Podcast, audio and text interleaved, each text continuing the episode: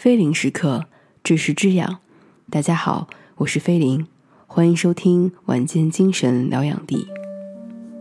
人类的语言是充满了隐喻的，如果没有隐喻，人类不能更好的认识大千世界。隐喻的产生源于人类为了表达更加抽象或丰富的思想，同时。它的构建过程也离不开人类的认知的心理过程和认知经验。那么今天想跟大家分享的一篇诗，是来自于英国的尼丁生。阿尔弗雷德·尼丁生是英国维多利亚时代最负盛名的诗人之一，他和华兹华斯一起被称为桂冠诗人。在他的一生中，写了许多非常优美的诗篇，其中包括了《过沙洲》《公主》《悼念》。那么今天的这篇文章是来自于他的公主，名字叫做《深红色的花瓣睡着了》。诗中处处可见隐喻的痕迹，他通过自己的诗作描写了人生、爱情的美好，纪念友人。和展现大自然的美。以下是原文放送：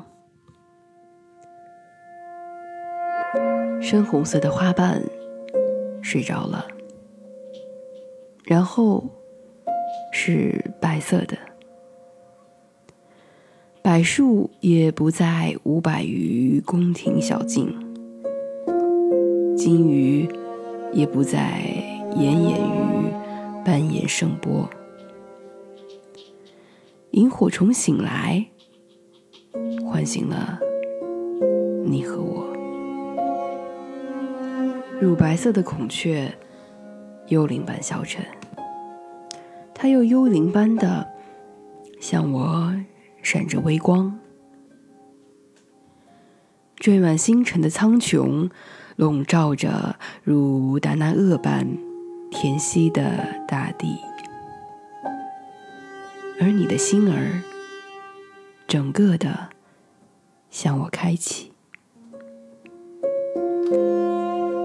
流星悄然掠过，留下一道光亮折影，犹如你留于我的思虑。百合连起他的全部芳心。嵌入湖泊的中心，我的爱，你也这样连起自己吧，嵌入我的心，随后迷失踪影。今天的节目到这里就结束了，感谢大家的收听。睡前十分钟，用人文、历史、艺术、哲学的知识滋养精神。菲林为伴，此时此刻是属于你的菲林空间。我们下一期再见。